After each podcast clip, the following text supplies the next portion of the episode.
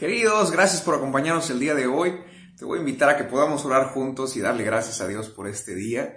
Eh, sé que siempre las, las cosas que nosotros tenemos delante a veces complican un poquito podernos organizar para poder darle a Dios su lugar, pero toda aquella persona que le da a Dios su lugar en sus vidas, Dios siempre interviene en todas las áreas de su vida.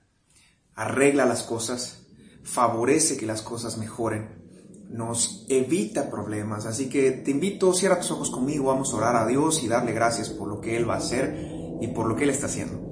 Señor, en esta mañana te damos las gracias porque tú estás presente. Gracias porque cuando estamos cerca de ti podemos descansar en ti. Y gracias, Señor, porque lo que vivimos lo podemos hacer de tu mano. En el nombre de Jesús te pido, Padre, que traigas entendimiento y revelación de tu palabra en nuestras vidas. Ayúdame, Señor, a compartirlo como tú quieres, Señor, que tu pueblo lo escuche, que tu iglesia lo escuche, Señor. Que las personas que te aman lo escuchen y aún las personas que aún no te aman, pero que te van a amar, lo escuchen. Nos ponemos en tus manos en nombre de Cristo Jesús. Amén. Gracias por acompañarnos el día de hoy. Yo soy Aaron Feroz. Es un placer para mí poder compartirte esta última parte, el cierre de serie de hábitos de Jesús. Ha sido una serie de cinco semanas, esta es nuestra última parte. Y estuvimos viendo que para poder ser un seguidor de Jesús, tenemos que aprender a imitar sus hábitos. Eso fue lo que vimos en el primer mensaje. Tú eres lo que repites y si repites algo suficiente tiempo, se hace parte de ti. Aprende a imitar a Jesús. Por eso creamos esta serie, porque hay varios hábitos que Jesús tenía que nos pueden llevar a ser como Él era.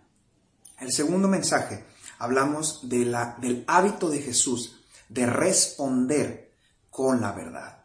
Y para nosotros la verdad es Él. Por eso hemos aprendido y estamos desarrollando el hábito de responder con las letras rojas. Responder como Jesús lo hizo, responder con las palabras de Jesús ante las circunstancias ante los eventos que nos suceden en la vida cotidiana, tener a flor de labios las palabras de Jesús, pero también guardarlas en nuestro corazón. Para nuestro tercer mensaje, hablamos del hábito de Jesús de orar a solas. Si queremos ser imitadores de Jesús, tenemos que recargar nuestro espíritu orando a solas con Dios. Es maravilloso orar con más personas, pero el espíritu se recarga orando a solas con Dios. En el mensaje de la semana pasada, nuestro cuarto mensaje, hablamos del hábito de Jesús, de cómo hacía las cosas. Jesús lo sintetizó en un, en un pasaje diciendo, lo conocemos como la regla de oro. Haz a los demás como quisieras que te lo hicieran a ti. Por lo tanto, entendimos que nuestra actitud ante la vida es ser, yo lo hago todo lo que hagas lo voy a hacer como si fuera para mí. Hoy te voy a compartir el último hábito de Jesús de esta serie, porque Jesús tenía muchos, pero para esta serie, y le llamamos Invítalos a comer. Cuando tú invitas a alguien a comer a tu casa, lo haces porque quieres disfrutar con esa persona. Te sientes contento, alegre de poder compartir lo que, lo que tienes delante y se hace parte de, de esa emoción. En, casa de, de, nosotros nos gusta invitar personas, los hacemos parte, los invitamos, los servimos, los atendemos, los hacemos sentir cómodos, pero también hay personas que llegan a cierto nivel de confianza en nuestra casa, que saben que nuestro refrigerador es su refrigerador, que nuestra casa es su casa. Y entonces ya llegan y dicen, no qué hay de comer, sino qué vamos a hacer de comer. Es esta dinámica familiar en donde ya te haces parte el uno del otro. Ya nosotros tenemos un dicho en, en América Latina que dice que después de la puerta todo es cama. Donde comen dos, comen tres y donde comen tres, comen cuatro. Entonces es este sentido de familiaridad, este sentido de sentirte parte los unos de los otros. Tengo algunas preguntas. ¿A quiénes tú invitas a comer? ¿Para qué los invitas a comer? ¿Y qué sucede además de que comen? Te aseguro que suceden muchas cosas alrededor de una mesa. Eh, yo sé que los dispositivos han venido a cambiar nuestra vida de forma muy significativa. Sin embargo, todavía tenemos estas pláticas de sobremesa cuando termina. O a algunos de nosotros nos gusta jugar juegos de mesa y disfrutamos cuando no hay niños chiquitos, ¿verdad? Pero podemos disfrutar un juego de mesa, nos reímos, hacemos bromas, sobre todo eso es lo que sucede en el, en el tiempo de, del después de mesa, ¿no? Comemos, por supuesto disfrutamos, hacemos momentos deliciosos, eh, muchos de ustedes, muchos de nosotros cocinamos maravillosamente. Me estoy incluyendo porque ya tenemos un aparatito que nos ayuda a cocinar, pero podemos disfrutar de un momento agradable. Y esto es lo que quiero compartir contigo. Voy a abordar este mensaje desde diferentes perspectivas. La primera la encontramos en Génesis 18 del 1 al 5. Te voy a leer una historia y la vamos a explicar. Dice, un día Abraham estaba sentado en la entrada de su carpa a la hora más calurosa del día, o sea, probablemente en el momento más inconveniente. Entonces se levantó la, levantó la vista y vio tres hombres de pie cerca de allí. Cuando los vio, corrió a recibirlos y se inclinó hasta el suelo en señal de bienvenida. Eh, así es como ellos se recibían. Mi señor, dijo él, si le agrada, deténganse aquí un rato, descansen bajo la sombra de este árbol mientras les trae agua para lavarse los pies, ya que han honrado a su siervo con esta visita. Permítanme prepararles comida para que recobren fuerzas antes de continuar su viaje. Está bien, dijeron ellos, haz como lo dijiste. Cuando nosotros ves a alguien que tiene oportunidad de bendecir, nuestro corazón se emociona por poderlo hacer. Y Abraham no fue la diferencia. Cuando tú invitas personas a comer, abres una puerta en el cielo que quizás no se abriría de otra manera. Hebreos 13:2 dice, no se olviden de brindar hospitalidad a los desconocidos, porque algunos que lo han hecho han hospedado ángeles sin darse cuenta. Génesis 18:1 comienza con esta palabra el Señor se le apareció otra vez a Abraham, cerca del robledo que pertenecía a Mamre. Y un día estaba Abraham sentado y se le aparecen tres ángeles. Para él eran hombres, así como para ti las personas que a veces se cruzan contigo y tienes la oportunidad de invitar a comer, podrían ser ángeles. Así que quiero decirte esto. Invitar a comer te abre la bendición del cielo. Quiero, después de este mensaje, me encantaría que estés pensando a quién voy a invitar a comer. Porque probablemente si yo voy caminando en un lugar y de repente tienes este sentir, dice, esa persona se acercó, vino, la puedo invitar a comer. A lo mejor es un ángel. Sería maravilloso, sería sorprendente. Pero la palabra dice que puede ser. Así que invitar a comer te abre la bendición del cielo, a tu vida, a tu familia y a la gente y a los tuyos. No, los estás invitando a quedarse a dormir, los estás invitando a comer. Normalmente podemos compartir los alimentos con más personas y se hace un momento agradable, los conoces, se hacen eh, conocidos, platicas y es un momento para disfrutar. Segundo pasaje que quiero compartirte, o segunda razón por la cual invitar personas a comer. Romanos 12:20 dice, en cambio, si tus enemigos tienen hambre, ay no, este pasaje como que no me gusta, yo no quiero invitar a comer a mis enemigos, invito a mis amigos, invito a los que me caen bien, invito a las personas que son agradables para mí, a lo mejor hasta un desconocido que no tengo nada contra él. Y él no tiene nada contra mí, pero invitar a los enemigos, invitar a las personas que te hacen mal, invitar a comer a las personas que, que las traigo atravesadas en el hígado, quizás no es una experiencia agradable para muchos de nosotros. Y sin embargo, Dios nos está pidiendo que lo hagamos. Así que te, voy a pedir que leas conmigo este pasaje. Romanos 12:20 dice, en cambio, si tus enemigos tienen hambre, si tienen necesidad, si tú los puedes bendecir, dales de comer. Si tienen sed, dales de beber. Al hacer esto, aquí viene una consecuencia de tus buenas acciones. Pero no solo eso, sino de invitarlos a comer. Amontonarás carbones encendidos de vergüenza sobre su cabeza. Querido, querida, pagar mal con mal es algo común, típico, eh, podríamos llamarlo hasta corriente. Pagar con mal cuando alguien te hizo un bien, esto es algo terrible, esto es algo diabólico. Pero pagar bien a alguien que te hizo un mal, esto es divino. ¿En qué nivel te encuentras tú? ¿A quiénes invitas a comer? ¿Solo a los que te quieren? ¿Solo a los que quieres? ¿O eres capaz de elevar tu estándar a la altura de Jesús? Y esto es lo que vamos a ver. Jesús no solamente invitaba a comer a su mesa a los que le caía bien. Jesús invitaba a comer a su mesa hasta los que lo iban a traicionar. Y él lo sabía.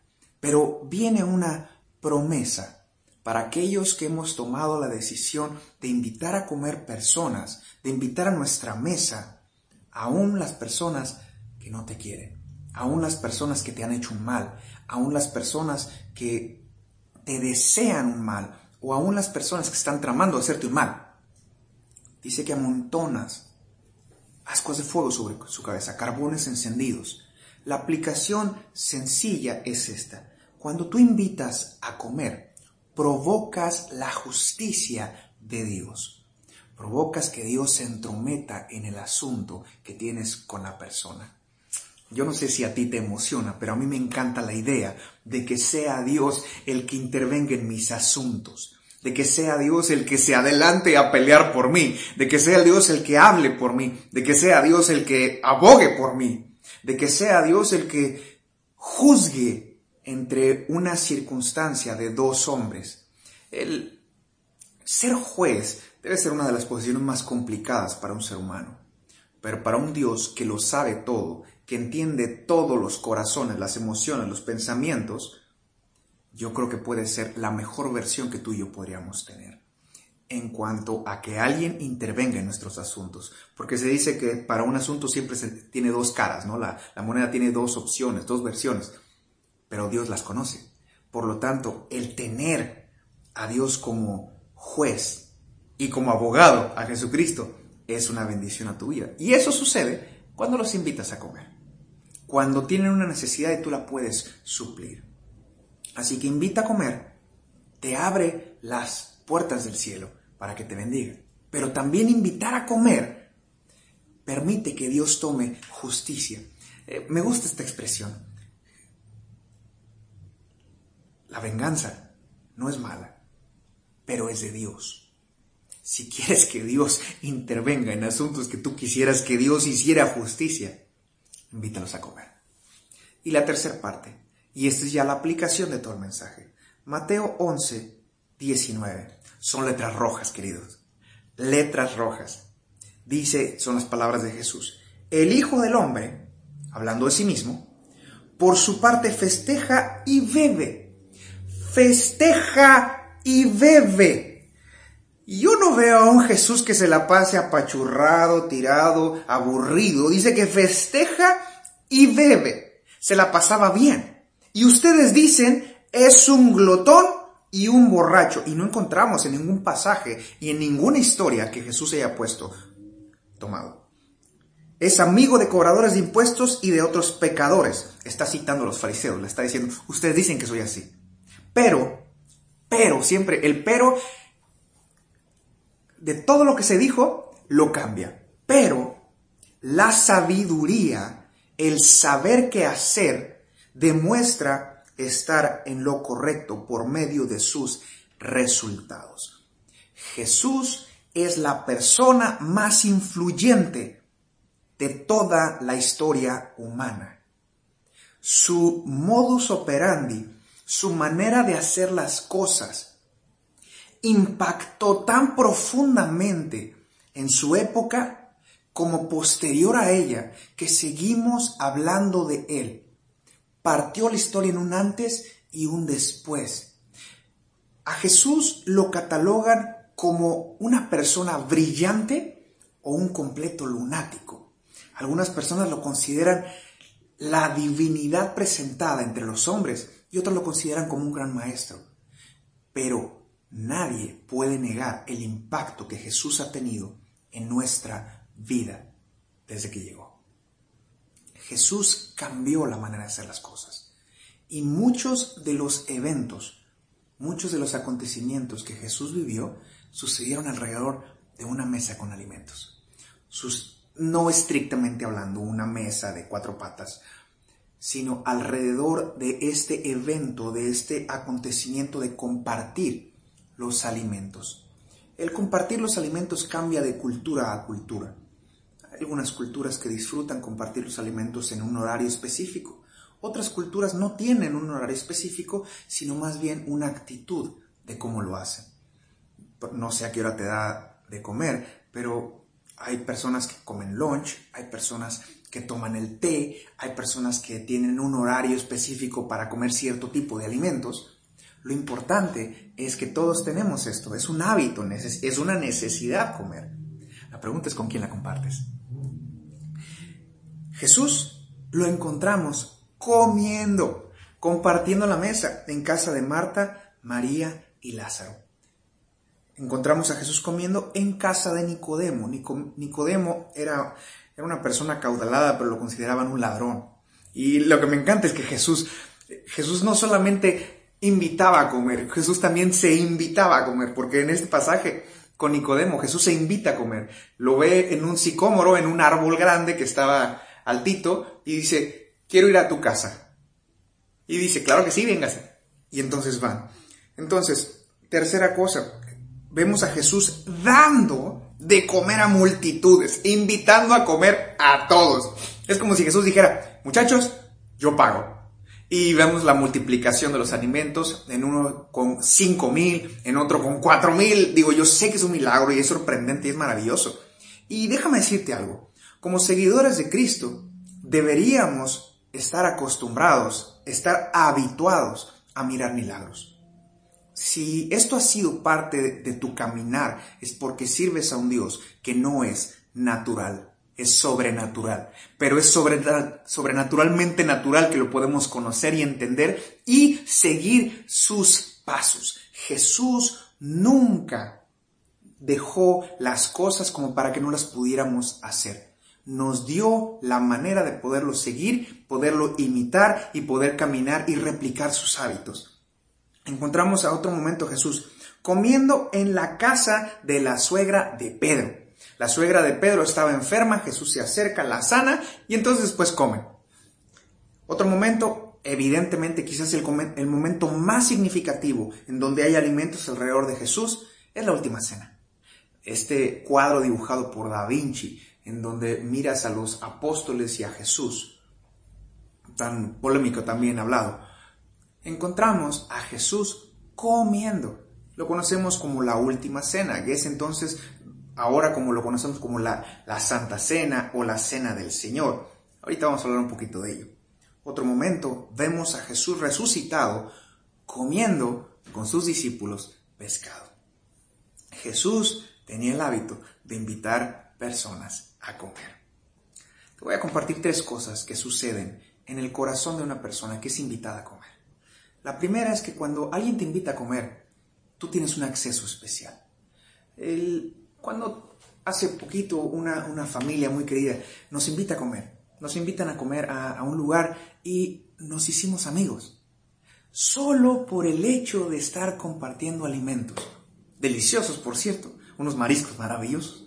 Estábamos compartiendo los alimentos y mientras compartíamos alimentos, platicábamos y nos conocimos. Lo primero que sucede en el corazón de una persona es que te sabes con acceso, probablemente un acceso especial. Y no te estoy diciendo que seamos confianzudos. Lo que te estoy diciendo es que se abra en el corazón la oportunidad de saber que llegas a la persona.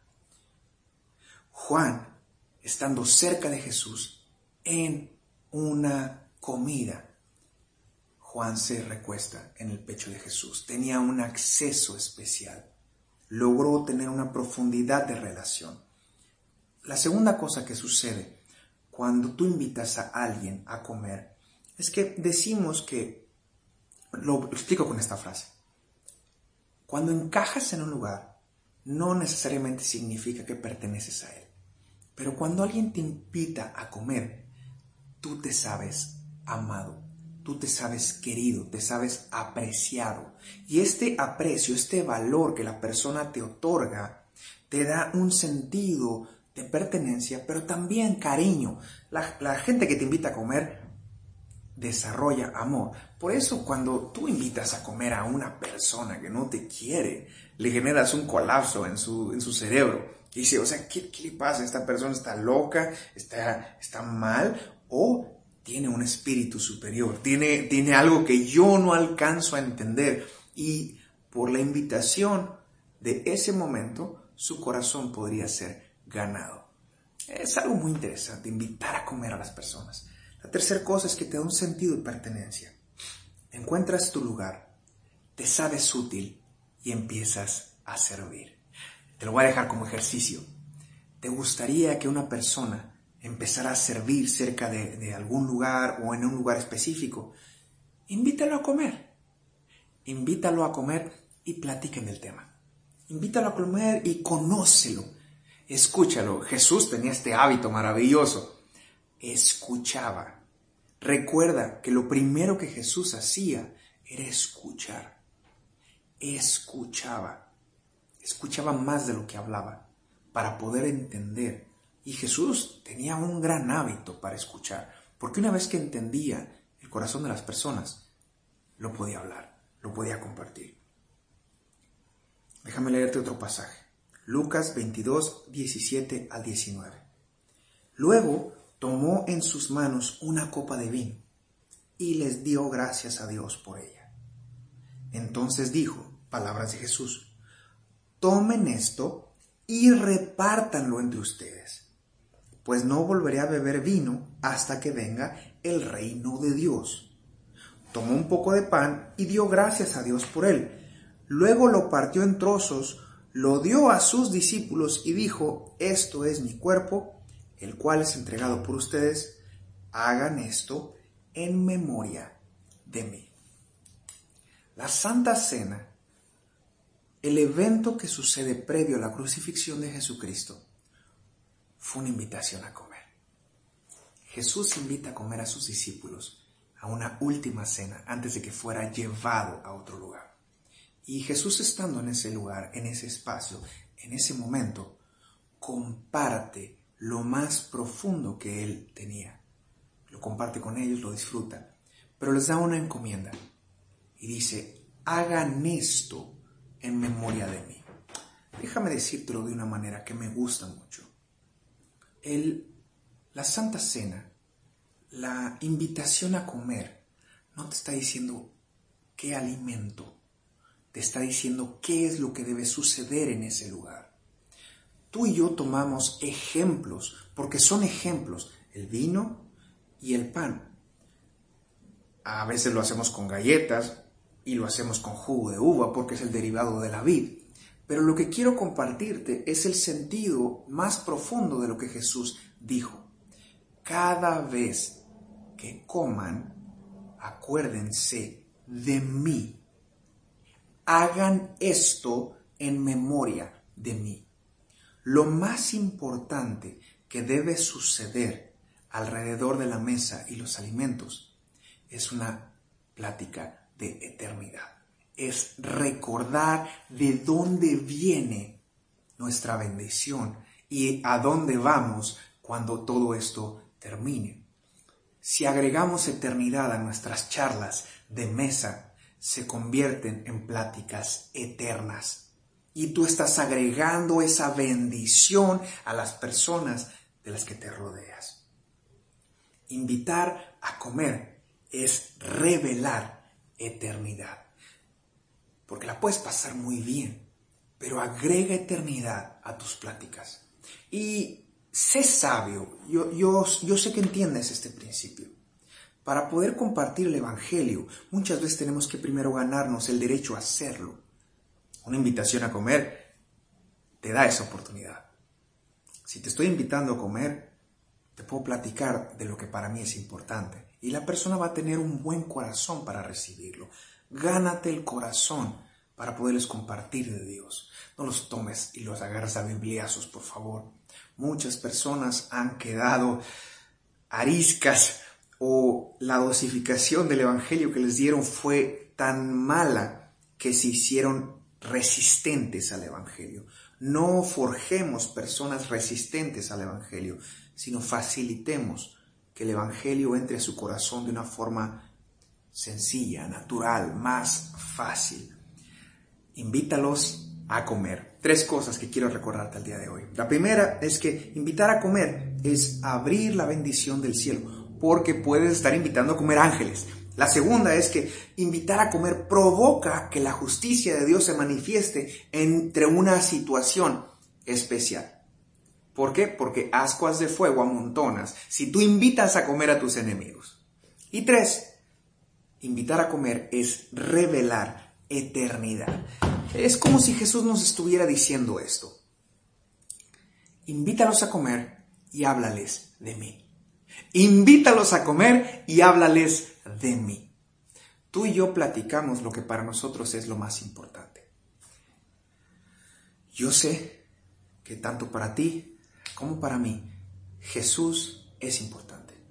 Y hemos tomado la decisión de ser seguidores de Jesús, de ser imitadores de Él. Imitar a Jesús es seguir sus pasos. Imitar a Jesús es tener sus hábitos. Invítalos a comer y habla de Jesús. Invítalos a comer y Jesús te dice, háblales de mí. Señor, gracias por este tiempo. Gracias por tu palabra. Gracias por tu bendición que nos inunda, nos envuelve. Gracias porque tus promesas, Señor, aunque a veces pueden parecer que suceden lentamente, siempre son seguras. Jesús, gracias por hacerte accesible a nosotros y por permitirnos conocer tu corazón, conocer tu humanidad, conocer tu manera de hacer las cosas. Yo quiero pedirte, como dice la Escritura, que nos ayudes a hacer lo que queremos. Queremos ser seguidores tuyos, queremos ser reconocidos, queremos acercarnos cada vez más a ti. Queremos poder llegar a ser mejor de lo que hoy somos. Y el camino es imitarte a ti. Queremos imitarte profundamente.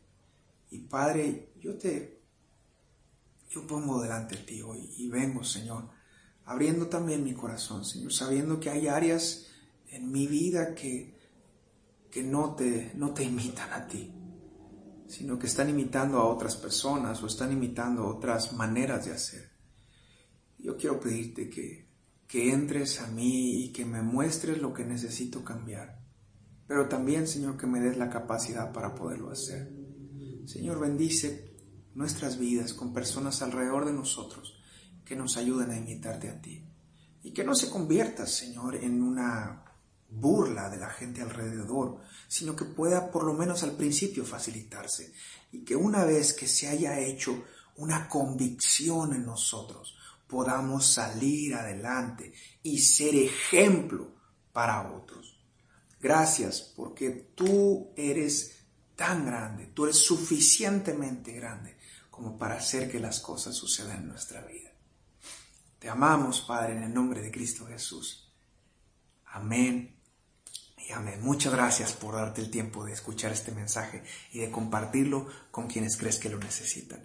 Nos vemos la próxima semana y recuerda, puedes seguir escuchando estos mensajes en nuestra página de YouTube, que es Aarón Feroz Romero. Dios te bendice.